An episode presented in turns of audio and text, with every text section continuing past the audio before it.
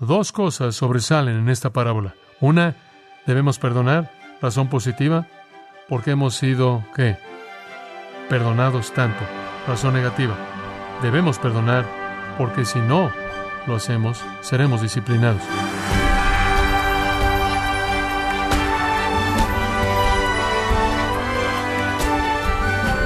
Le damos las gracias por estar en sintonía en su programa Gracias a vosotros con el pastor John MacArthur.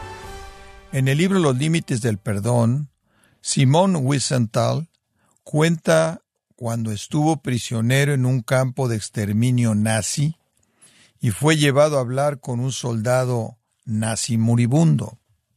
El soldado quería el perdón de un judío por los crímenes que cometió como miembro de la temida policía secreta nazi. Pero ese escenario plantea una pregunta importante. ¿Acaso hay límites a lo que podemos o debemos perdonar? Hoy el pastor John MacArthur, en la voz del pastor Luis Contreras, continuará un importante estudio acerca de la disciplina cristiana y la restauración de un hermano pecador en la iglesia, en la serie Soy guarda de mi hermano, en gracia a vosotros. Ahora hay un versículo clave que usted debería escribir en el margen de su Biblia, ahí en el punto de Mateo 18, 21 y en adelante, y ese versículo es Efesios 4:32, porque ese versículo resume la intención de este pasaje. Dice, antes bien sed benignos unos con otros, misericordiosos, perdonándoos unos a otros, así como Dios por causa de Cristo os ha perdonado. Un gran mandato a perdonar debido a que Dios nos ha perdonado tanto. Esa es la intención de la enseñanza del pasaje que estaremos viendo. Pero antes de que veamos el pasaje, quiero tan solo darle un par de ilustraciones para preparar su mente en la línea del perdón. Esta semana leí una carta que le fue enviada al doctor James Dobson recientemente, que le escribió una niña pequeña, y esto es lo que la carta dijo. Querido doctor Dobson, tengo 10 años de edad. Tengo un problema. Hay un hombre que está tratando de dividir a la iglesia. Resulta ser el papá de mi mejor amiga. Ahora, debido a él, mi mamá no me deja hablar con fe. He hablado con fe al respecto. Ella y yo estamos confundidas del por qué no podemos estar juntas. Estamos enojadas. ¿Por qué están peleando? Sus respuestas no son lo suficientemente buenas, simplemente porque están peleando no significa que nosotros tenemos que pelear, ¿verdad? Estoy totalmente confundida. Yo sé que Fe y yo somos amigas y nuestros papás no lo son. Por favor, reencontre una respuesta con cariño, Karen. Los cristianos que no se pueden perdonar entre sí y están devastando las vidas de sus hijos pequeños. Hace algún tiempo atrás, el periódico Los Angeles Times publicó un artículo interesante titulado Pareja se reúne, perdona a homicida de hija. El artículo dice, amamos a esta persona especial desde lo más profundo de nuestro corazón, dijo la señora Bristol del hombre que asesinó a su hija.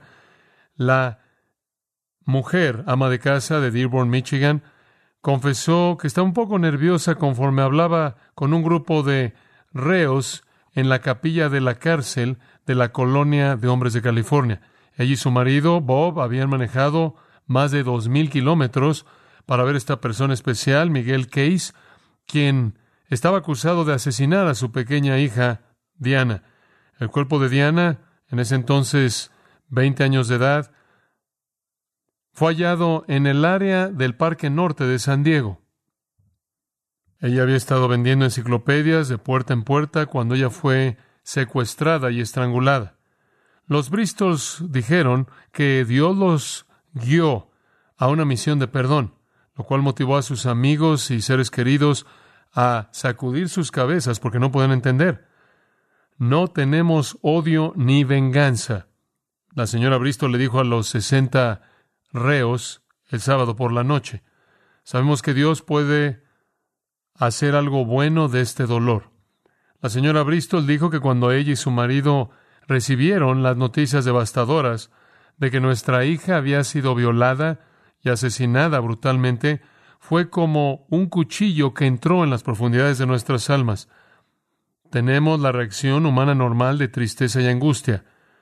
Keys, quien inicialmente le admitió a los Bristol que no entendía su acto, le dijo a sus compañeros reos que personas como los Bristol le dan significado a la palabra perdón. Después, con un nudo en la garganta y lágrimas, Keys se volvió a los Bristol y les dijo, Dios los bendiga, y los abrazó. Lo que nos haría más feliz, dijo la señora Bristol, es cuando él acepta a Jesucristo. El juez de San Diego, quien sentenció a Keys a cadena perpetua, dijo, Keys fue calculador, endurecido, el homicida más terrible que he encontrado en mi carrera. La señora Bristol dijo, vemos a este hombre como un hombre de valor y dignidad.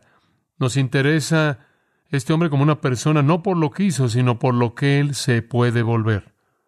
Qué historia del perdón, ¿no es cierto? ¿Y por qué es que hay extremos tan opuestos de la capacidad del perdón? Por un lado, una mamá perdonando a un criminal impío por la violación y homicidio de su hija, por otro lado, dos cristianos en una iglesia que no se pueden perdonar por diferencias insignificantes. El perdón algunas veces se nos dificulta tanto si vivimos en la carne. Ahora, nuestro Señor en este pasaje nos va a ayudar a entender la importancia del perdón. No debe dividir iglesias. Nunca debería existir el tipo de falta de perdón en una iglesia que despedaza relaciones y familias y la unidad en la iglesia. Y vamos a encontrar la instrucción de nuestro Señor con respecto a eso conforme vemos otra vez este pasaje importante. Observe el versículo 23 y permítame recordarle cómo comienza la parábola. Por lo cual el reino de los cielos es semejante a un rey que quiso hacer cuentas con sus siervos. El reino de los cielos, la esfera del gobierno de Dios, el reino de la gracia en el reino de la gracia, en donde Dios es el gobernante, Él llama a los hombres a rendir cuentas. Él llama a los hombres a mostrarle en dónde están ellos, cuál es su situación con los privilegios que han recibido de Él. Y vimos que este rey es Dios, y este siervo es un hombre a quien se le ha dado privilegio. Él sería, en los términos del tiempo de nuestro Señor, un sátrapa, un gobernante de una provincia, y a él se le dio un territorio entero de responsabilidad, donde él recaudaba impuestos que entonces le eran dados al rey para la operación del reino. Y periódicamente el rey demanda cuentas de aquellos a quienes se les ha dado esta responsabilidad. Y él ilustra todo hombre a quien se le ha dado privilegio divino, quien ha recibido de Dios vida y aliento, quien ha recibido de Dios todas sus facultades, quien ha recibido de Dios verdad en su corazón y verdad a su alrededor. Todo hombre, en un sentido entonces, es un administrador de lo que Dios le ha concedido. Y todo hombre será llamado en un tiempo y tiempos ante Dios para rendir cuentas de esa administración. Y señalamos que este es un tiempo de convicción. No es el tiempo del juicio del gran trono blanco o algo así. Es el tiempo cuando Dios llama a los hombres para rendir cuentas por su vida. Sería un paralelo muy parecido a Romanos 7, 7, 13, conforme Pablo fue traído cara a cara con la realidad de la ley de Dios y convencido de que quedó corto y fue llevado entonces al Salvador. Es el tiempo de convicción de pecado. Es el tiempo de Juan 16 cuando el Espíritu nos convence de pecado y de justicia y de juicio. Entonces Dios el Rey llama a los hombres a rendir cuentas. Él los trae ante Él mediante convicción por la predicación de la palabra, la lectura de la Biblia, el testimonio de cristianos, una combinación de alguno o todos esos. Los hombres son traídos a enfrentar la realidad del hecho de que le deben a Dios.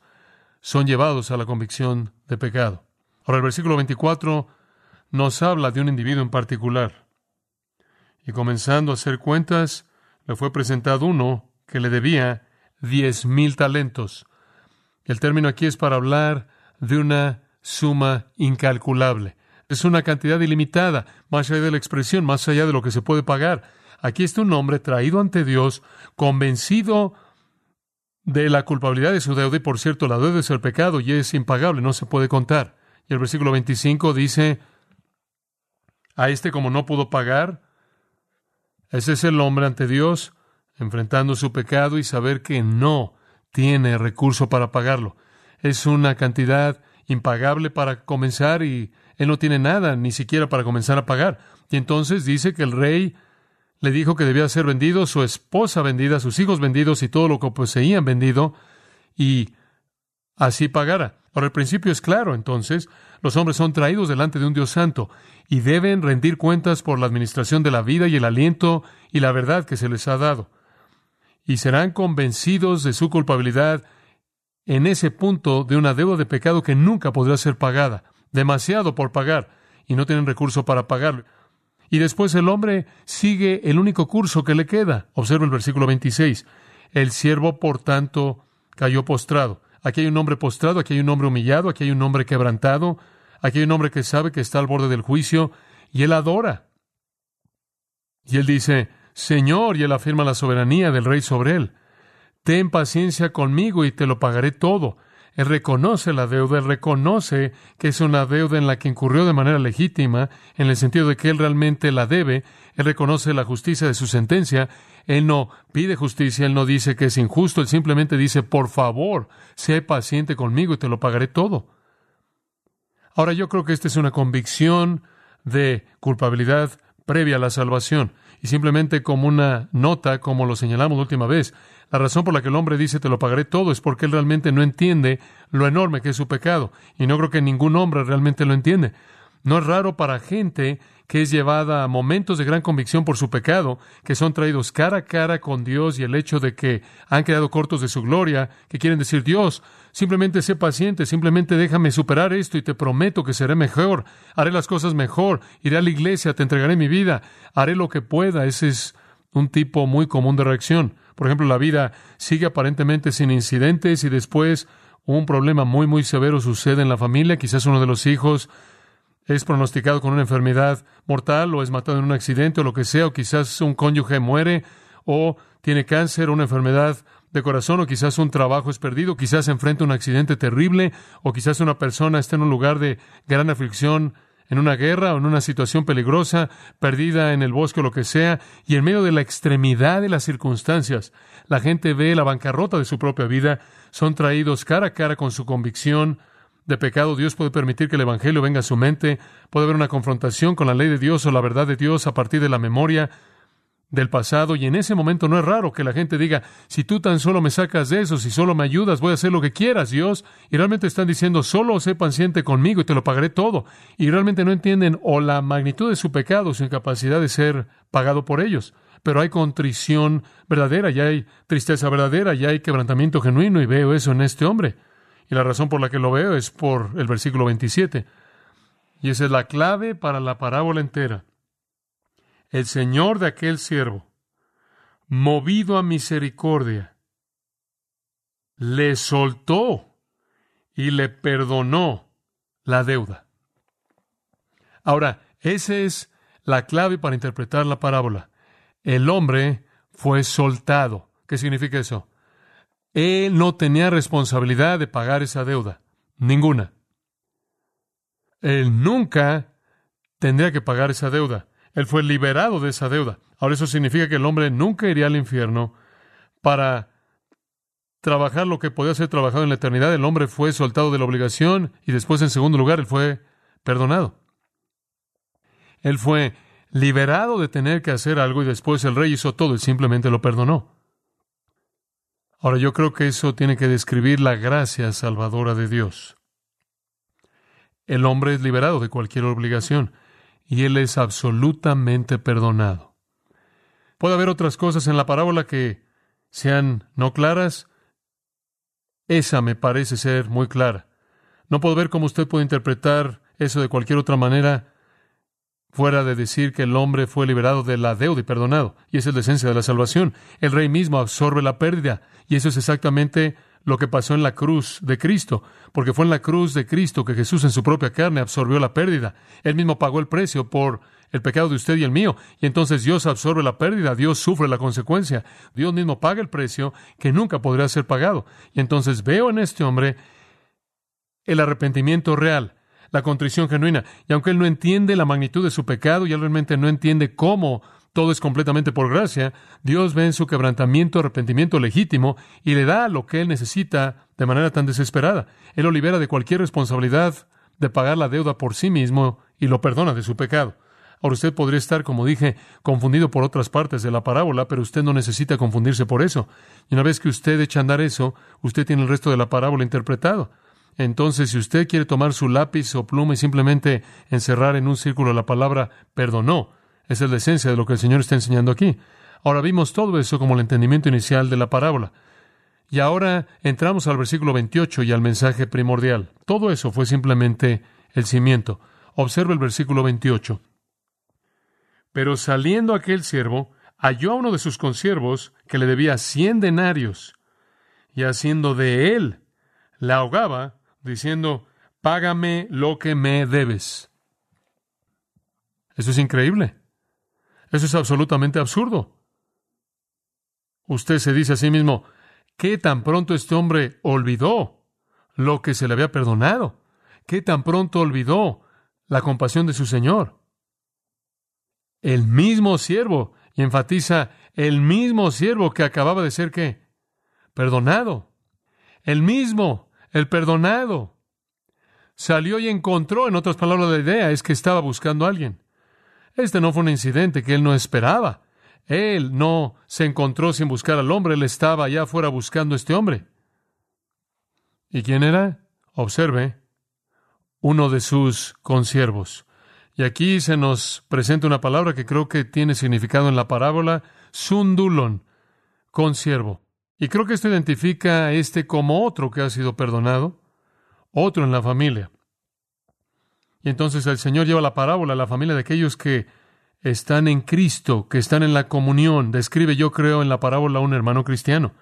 Es usado de manera coherente en el resto de la parábola en las cuatro veces que aparece. Entonces él encuentra a otro consiervo, no tan solo otro siervo en algún lugar en el mundo, sino uno que sirve al mismo rey, uno que es un consiervo. Y creo que eso puede ser visto como un término para identificar a creyentes en esta parábola. Ahora, este otro siervo no necesariamente estaba al mismo nivel, él quizás trabajaba bajo este primer siervo. Podría haber sido que él era un gobernante de la provincia y este hombre era uno de sus recaudadores locales de impuestos, pero ambos servían al mismo rey. Y lo que sucede realmente es absurdo. Simplemente va más allá de lo que podemos imaginar. Él va, encuentra al hombre, le pone las manos, lo toma por la garganta, literalmente dice en el griego, lo iba a ahogar y le dijo, págame lo que me debes. Ahora permítame tan solo darle un pequeño pensamiento de interpretación por un momento. Si el hombre no es un cristiano verdadero, como algunos quieren que creamos en esta parábola, si el hombre no es un cristiano verdadero, entonces la parábola entera en su contexto se cae. Porque el impacto de la parábola entera es que aquí estaba un hombre que había sido perdonado de manera total, ¿verdad? Y él salió y no quiso perdonar. Ahora, si usted quita el perdón inicial y realmente no era legítimo y él realmente no había sido perdonado, la parábola entera no tiene sentido pierde de manera total su importancia. No esperamos que Él perdone si Él no hubiera sido perdonado. No esperamos que Él actúe como Dios actúa si no tiene a Dios en su corazón. No esperamos que haga lo que Dios hizo si Él no conoce lo que Dios hizo, si Dios no hizo eso. Y el juicio que vino al hombre al final de la parábola debería haber venido en el versículo 27, porque no había nada más que decirle. Si su perdón no fue genuino, el resto de la parábola no significa nada. No es una parábola de salvación genuina, es una parábola acerca del perdón y la validez del perdón y de un creyente perdonando a otro. Y lo que hace que esta parábola sea tan poderosa, tan dramática, es que el hombre realmente fue perdonado, realmente fue salvo. Y él pone sus manos sobre este hombre y comienza a ahogarlo. Los escritores romanos, los escritores seculares con frecuencia hablan de hombres que acudían a sus deudores y apretaban su cuello hasta que le salía sangre de la boca y de la nariz. Esa es la estrategia antigua de recaudación de impuestos. Simplemente encuentra a un hombre fuerte para que los estrangule hasta matarlos y no paga. Y él dice, págame lo que me debes. Ahora veo el contexto aquí como un cristiano acudiendo a otro en la familia y demandando pago. Este ha sido ofendido, quizás la deuda es real, quizás Realmente este fue un pecado en contra de esta persona, quizás él realmente fue defraudado de alguna manera, y él no quiere perdonar. Dice usted, bueno, este no puede ser un cristiano. ¿Oh? ¿Quiere decirme que usted no piensa que los cristianos tienen problemas en perdonarse entre sí? Yo creo que sí, yo soy uno. Yo he experimentado eso. Los cristianos luchan con esto. La carne se infiltra en la situación, ¿no es cierto?, en nuestras vidas redimidas. ¿Tiene usted a alguien que le debe dinero? ¿Piensa en ellos? Mm, ¿Puede pensar en ellos? ¿Y cuántas veces los ha ahorcado en su mente? Tenemos problemas con eso, incluso algunas veces en la iglesia de Jesucristo. Como usted sabe, alguien dice algo que a usted no le guste, por el resto del tiempo en la iglesia usted evita a esa persona. Cada vez que usted ve a esa persona, el enojo se levanta en su corazón, usted se amarga, usted eh, trae de regreso toda la basura de lo que sucedió años y años atrás, porque usted simplemente no puede dejar eso. Usted como cristiano no está inmune a ese problema. Entonces la gente que se pone nerviosa porque este hombre es tan poco perdonador y dicen, ¿cómo un cristiano puede ser así? Quizás usted realmente no ha pensado en lo que los cristianos pueden hacer porque ciertamente pueden ser así. La carne se levanta para buscar su venganza. Y eso es lo que usted tiene aquí. Es una ilustración perfecta de eso. Es como 1 Corintios 6, en donde los cristianos estaban demandando entre sí. Escuche, los cristianos realmente pueden pelear cuando hablamos de pelear entre ellos. Realmente pueden aferrarse a la amargura. Y eso es lo que usted tiene aquí, creo yo. Y entonces él dice, págame lo que me debes. No nos debe sorprender porque este es un cristiano. Esto es algo común. Y observa la respuesta en el versículo 29. Entonces su consiervo, postrándose a sus pies, le rogaba, diciendo, Ten paciencia conmigo, y yo te lo pagaré todo. ¿Se oye eso conocido? Ese es el mismo discurso en el versículo 26. El hombre escuchó el mismo discurso que él le dio al Señor, simplemente para ver si eso podía recordarle algo. ¿Acaso esas palabras no se oyen conocidas? ¿No es eso lo mismo que tú estabas rogando cuando estabas rogándole misericordia al rey por una cantidad impagable? Y estabas rogándole al rey que te perdonara la deuda y ahora un hombre te debe 18 dólares y lo estás estrangulando? Incluso las palabras conocidas, haciendo con sus oídos, no pudieron encontrar una respuesta de su corazón. Y el hombre está rogando, y le rogó. Él está rogando. Esto no es adoración. Él no dice que se postró y lo adoró. Este no es un soberano. Este es de un siervo un siervo. Y él le dice, mira, ten paciencia conmigo y yo te lo pagaré todo. Y él se lo pudo pagar. Había una posibilidad en eso. Pero la aplicación es obvia. Comparados con nuestros pecados contra Dios, nuestros pecados entre nosotros, nuestras superficialidades, nuestra deuda es impagable. Las otras deudas en las que incurrimos con personas son fácilmente pagables.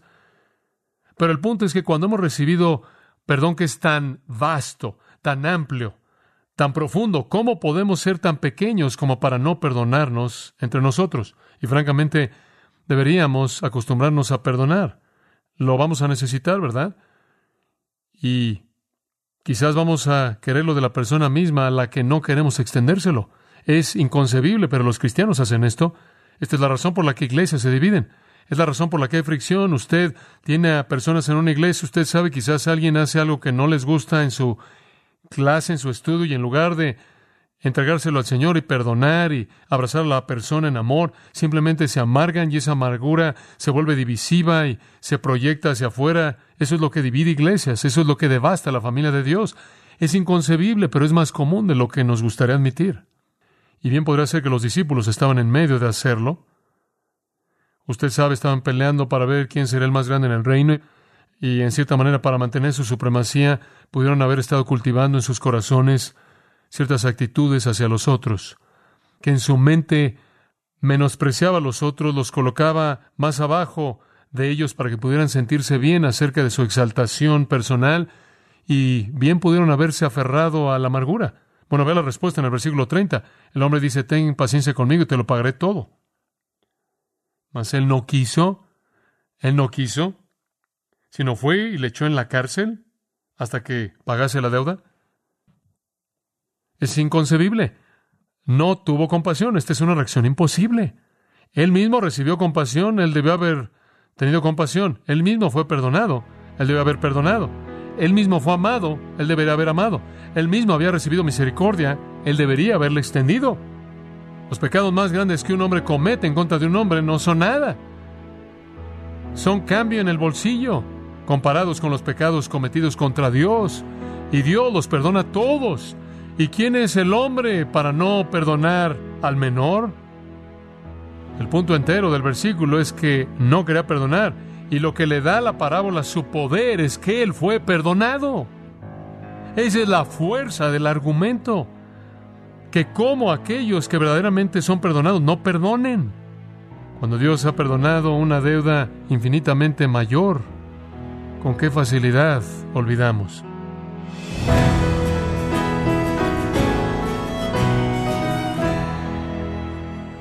John MacArthur nos enseñó que si queremos ser diferentes en el mundo, tenemos que ser radicalmente diferentes y perdonar a los demás. Nos encontramos en la serie Soy guarda de mi hermano, aquí en Gracia a vosotros. Estimado oyente, quiero recomendarle un libro. Se titula El diseño de Dios para la familia. En este libro, el pastor John MacArthur examina lo que las escrituras enseñan con respecto al rol bíblico de los padres y de los hijos. Puede adquirirlo en la página gracia.org o en su librería cristiana más cercana. Recordándole que puede descargar todos los sermones de esta serie Soy guarda de mi hermano, así como todos aquellos que he escuchado en días, semanas o meses anteriores, animándole a leer artículos relevantes en nuestra sección de blogs, ambos en gracia.org. Si tiene alguna pregunta o desea conocer más de nuestro ministerio, como son todos los libros del pastor John MacArthur en español, o los sermones en CD que también usted puede adquirir, escríbanos y por favor mencione la estación de radio por medio de la cual usted nos escucha en Gracia a Vosotros. Es importante conocer no solo el país y ciudad de donde usted nos escucha, sino también la radio. Para quienes contactan nuestro ministerio por primera vez, pueden solicitar una copia del mensaje de promoción sin costo alguno, un mensaje por oyente únicamente. Si usted vive en los Estados Unidos o Puerto Rico, escríbanos a Gracia Vosotros, P.O. Box 4000 Panorama City, California 91412. O puede escribirnos a través del siguiente correo electrónico radio arroba